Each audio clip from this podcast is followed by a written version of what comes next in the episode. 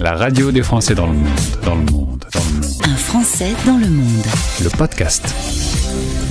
Venez avec moi, je vous emmène boire un petit verre de vin dans un mignon bar à Brooklyn, à New York. Eh oui, un petit bar français tenu par Alexandra Carpentier qui est mon invité. Alexandra, bonjour. Bonjour, comment ça va? Eh, Très bien, depuis la dernière fois, c'est-à-dire depuis il y a quasiment trois ans. Eh oui, ça passe. Tu nous avais raconté votre installation à New York en famille. Euh, vous y êtes arrivé en août 2018 et en avril 2020, vous avez eu la bonne idée de lancer le bar alors que le monde était en pleine pandémie. On s'était parlé dans cette période. On va être honnête, c'était pas la période la plus simple pour ouvrir un bar à New York. Euh, en fait, je me demande encore aujourd'hui comment on a fait. Et pourquoi on l'a fait? Euh, pourquoi je, je sais, euh, pour la liberté, pour l'expérience, pour euh, la folie. Euh, mais comment Mais en fait, quand je vois toutes les heures qu'on a fait pour travailler dessus, je me suis dit, mais on était fous. Du coup, vous aviez un bar, mais personne ne pouvait rentrer. C'était les fameuses règles Covid à ce moment-là. Donc c'était que vente à emporter. Tu m'as dit que la communauté française s'était pas mal mobilisée à ce moment-là. Alors oui, en fait, on a, on a eu la liquor license euh, mi-avril, enfin le 20 avril, vraiment pile dans le lockdown à Brooklyn, là, le confinement. Et euh, donc on a commencé sur les réseaux avec la communauté et puis euh, il y a beaucoup beaucoup de Français qui se sont mobilisés pour nous commander du vin. Donc on faisait les livraisons sur Manhattan et là euh, bah, c'était incroyable quoi. Manhattan, Times Square euh, vide de sa population, Ouais. c'était euh, c'était fou quoi. Alors, euh, depuis, il s'est passé plein de choses. On va revenir un petit peu sur euh, l'évolution de ton bar. D'abord, première chose, euh, quand on était en interview ensemble, il y avait une livraison et tu avais un peu galéré en anglais. Tu m'as dit, une chose est sûre, au bout de trois ans, là maintenant, ça y est, mon anglais est carrément meilleur. Ah, ah ouais, bah, rien à voir, hein, parce qu'effectivement, cette livraison à l'époque, c'était... bon, je, je suis bien tombée, le vin était bon et c'était une vigneronne, donc ouf Mais euh, non, non, aujourd'hui, euh, le téléphone, ça va beaucoup mieux, les clients, on a des bonnes conversations, il y en a certains qui sont devenus des amis, donc euh, non, non, beaucoup, beaucoup mieux. Et puis, tu as créé une équipe, le bar commence à gagner sa vie, donc ça, c'est plutôt une bonne nouvelle sur un plan économique. Tu as créé une équipe de serveurs fidèles, et ça, c'est pas facile dans ce métier. Oui, j'ai vraiment beaucoup de chance à ce niveau-là. Alors moi, je suis euh, une manager assez maternelle, hein, donc euh, euh, je les chouchoute. euh, enfin, je- j'ai toujours eu des managers euh, un peu à la noix qui, qui tapent sur le petit employé pour qu'il fasse mieux, et je n'ai jamais adhéré à ça. Moi, je suis plutôt à les encourager, euh, à les aider, et puis euh, bah, à faire en sorte que bah, apprécient, ils aiment être avec moi. Et euh, c'est vrai, bah, je suis un petit peu la, la maman du groupe et euh, ils, sont, ils sont là, certains depuis deux ans, donc c'est énorme. Au moment où on se parle, tu es euh, en conversation en visio avec moi, en plein soleil, sous le soleil de Brooklyn, avec un grand sourire. Je pense que néanmoins, tu as eu quelques sueurs froides. Revenons par exemple sur des travaux, les travaux du bar, des travaux longs qui vous ont coûté beaucoup d'argent. Ça, c'était pour démarrer le projet un petit peu dur, dur. Vous étiez un peu à côté de la plaque en termes de budget. Bah, en fait, euh, on avait un budget qui aurait été super si on s'était pas fait avoir sur les travaux et pourtant on était accompagné, mais on a, on a déjà eu un contracteur qui nous a piqué hein, clairement 15 000 dollars, donc comme ça c'était clair. Et après, on a euh, des propriétaires qui devaient clôturer un permis qui ne jamais fait. Et donc, enfin, tout ça, tout enchaîné, on a, on a pris bien 6-7 mois euh, dans la vue euh, à payer un loyer. euh, Dans le vent. Dans le vent. Donc, on a fini par râler. Euh, aller cash avec mon, mon architecte pour dire ok là le problème c'est pas moi c'est vous vous réglez le problème et nous on arrête de payer le, le loyer donc c'était pile ou face c'était soit euh, ils se braquent ou soit ils acceptent et euh, c'est trois sœurs qui gèrent le bar donc elles ont accepté Solidari- Solidarité féminine. On a une très bonne relation avec les propriétaires. C'est, euh, elles ont été pendant le Covid, elles, elles ont été d'un soutien euh, inc- incroyable. Alors, on l'a dit, autre sueur froide, évidemment, cette pandémie euh, avec interdiction de recevoir du public, ce qui n'est pas très pratique quand on tient un bar. Et puis, euh, également une fraude. Vous avez vécu un mois de décembre extrêmement dur. euh, tu t'es fait avoir. En fait, oui, hein, euh, erreur, Erreur de débutant, mais euh, étant dans la banque avant, il y a, y a des, des, choses que j'avais vérifiées avant d'accepter euh, l'argent de cette personne. Donc c'est une personne qui m'a envoyé de l'argent pour un soi-disant anniversaire et je devais, euh, j'en parle parce que ça peut servir à Et ça peut servir aux autres, ouais. Et euh, cette personne me donne l'argent et me dit oh bah, pour mon anniversaire, j'aimerais ces musiciens, est-ce que tu peux les booker? Moi, je, je suis euh, dans un endroit où on capte pas bien, machin, donc je book les musiciens qui s'avèrent être des faux musiciens et un faux client. Donc l'argent est parti. Vu que c'est moi qui ai envoyé l'argent, la banque me dit c'est toi qui as envoyé l'argent, c'est ton problème. Et euh, je me suis retrouvée, voilà, moins 6 000 euh, sur le compte en plein mois de décembre et la banque qui me qui m'avait gelé tous les comptes, c'est-à-dire toutes les ventes que je faisais. Euh, n'arrivaient pas sur mon compte, elles étaient bloquées parce que la banque n'acceptait plus les ventes. Je comprends le terme de sueur froide. Du coup, euh, vous vous êtes retrouvé avec euh, David, ton mari, à, à vous dire allez, on abandonne, on rentre en France?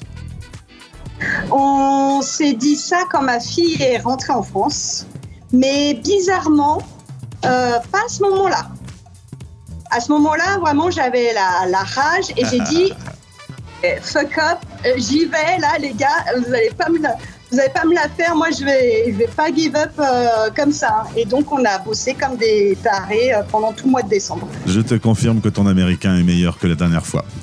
Ah ouais. Surtout en gros mots. gros mots. Alors justement, on va parler de, de tes enfants. Euh, deux enfants, euh, un garçon de 13 ans et une fille de 18 ans qui a voulu faire ses études en France. Résultat, en juin 2022, elle est rentrée et elle a été hébergée chez ta maman. Résultat, euh, non seulement ta fille s'émancipe, mais en plus, elle est de l'autre côté du monde. Ton petit cœur était tout cassé c'est vraiment l'enfer, cette partie-là de, la maternité.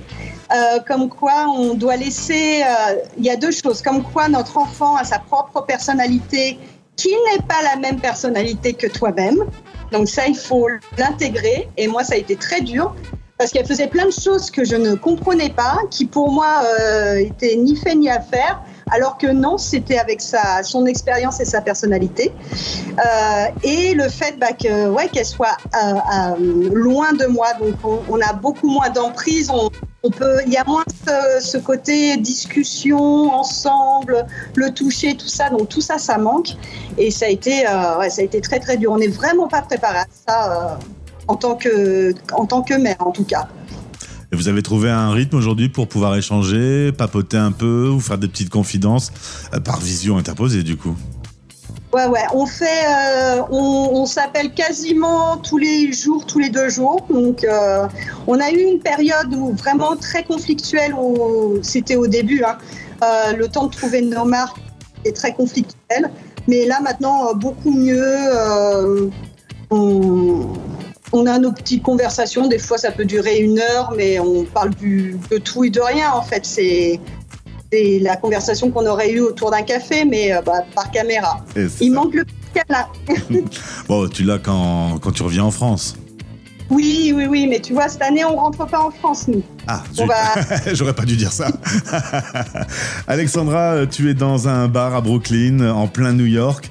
Il euh, y a des fanions euh, bleu, blanc, rouge autour de toi. Tu m'as dit qu'on écoutait de la musique française. Et cependant, c'est pas un public de Français qui fréquente ton bar.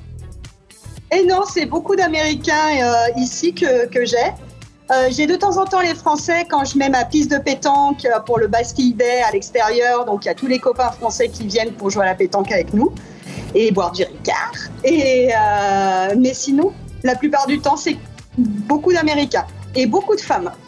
Et du coup, euh, on a quelle image euh, Comment ils parlent de la France? Parce qu'ils ont un petit bout de France quand ils viennent chez toi ah, Ils aiment beaucoup la France, les Américains. Ils sont toujours... Ils sont toujours amoureux de, de, mon accent parce que je garde, euh, j'ai quand même un accent assez prononcé. Les enfants pas du tout, mais alors moi c'est la cata. Mais ils aiment, euh, ils, ils, aiment ce côté-là euh, de, de, ralentir, de prendre le temps, de discuter. C'est quelque chose qu'ils apprécient, ouais. La vie à la française, ils apprécient. Ouais, c'est ça. Eh ben merci Alexandra pour avoir fait ce retour trois ans plus tard, trois ans après notre dernier échange. Je sens une femme épanouie. Tu m'as dit je suis jamais fatiguée, je suis ultra motivée. T'as as trouvé ta place. J'adore, euh, j'adore ce que je fais. Euh, jamais fatiguée, euh, quand même un petit peu de temps en temps, mais pas avec le bar, avec ouais, avec la ville qui de- qui demande beaucoup d'énergie. Mais bon, c'est New York. Hein. Alors justement, tu m'as dit à propos de cette ville qu'elle était énergivore. Qu'est-ce que tu Ouais. peux me dire là-dessus elle, elle te vide de ton énergie Pourquoi? Et en fait, New York, c'est une ville, quand tu viens, tu ressens une énergie assez extraordinaire, enfin pour moi en tout cas. Euh, tu peux faire tout ce que tu veux. Ça, c'est le ressenti que j'ai avec New York, c'est si tu veux, tu peux. Et euh, c'est quelque chose, moi, que me suis toujours, euh, j'ai toujours suivi. Mais c'est, en fait, c'est une ville qui s'arrête jamais. Donc, euh, il y a toujours du mouvement, il y a toujours du bruit, il y a toujours quelque chose à faire. Et euh, c'est ça qui, est, je pense, fatigant pour euh, moi, française, et même les Européens, hein, quand je discute, parce qu'on a beaucoup d'Européens ici, des Grecs, des Allemands, et Anglais, etc., Italiens. Il n'y a pas ce côté où on s'arrête, où on stoppe, où on se dit, ah bah tiens, tu fais quoi ce soir? Viens chez moi, j'ai une belle bouteille. Ça, ce côté-là, il n'est pas du tout. On a, on a ce côté-là des fois en hiver, quand on a un hiver euh, avec de la neige et tout ça. Mais cet hiver a été tellement doux à New York qu'on n'a pas eu ce, ce ralentissement. Et c'est vrai que quand on discute euh, entre copines, on se dit ah bah il nous a manqué, il nous a manqué cet hiver euh, plus calme euh, où bah on s'arrête parce que bah on peut pas faire grand chose. Il y a tellement de neige. Là on n'a pas pu. Et c'est ce qui me ce qui me manque au jour d'aujourd'hui dans et encore je suis dans Brooklyn Park Slope qui est un petit quartier super. Euh, un, petit, un petit village euh, dans la ville, mais il me manque ce côté pff, slow down. Alexandra, je suis à 9 heures de toi, comme disait Paul Naref. Qu'est-ce que je peux t'offrir comme chanson française qui te ferait du bien et qui te ferait une petite touche de nostalgie?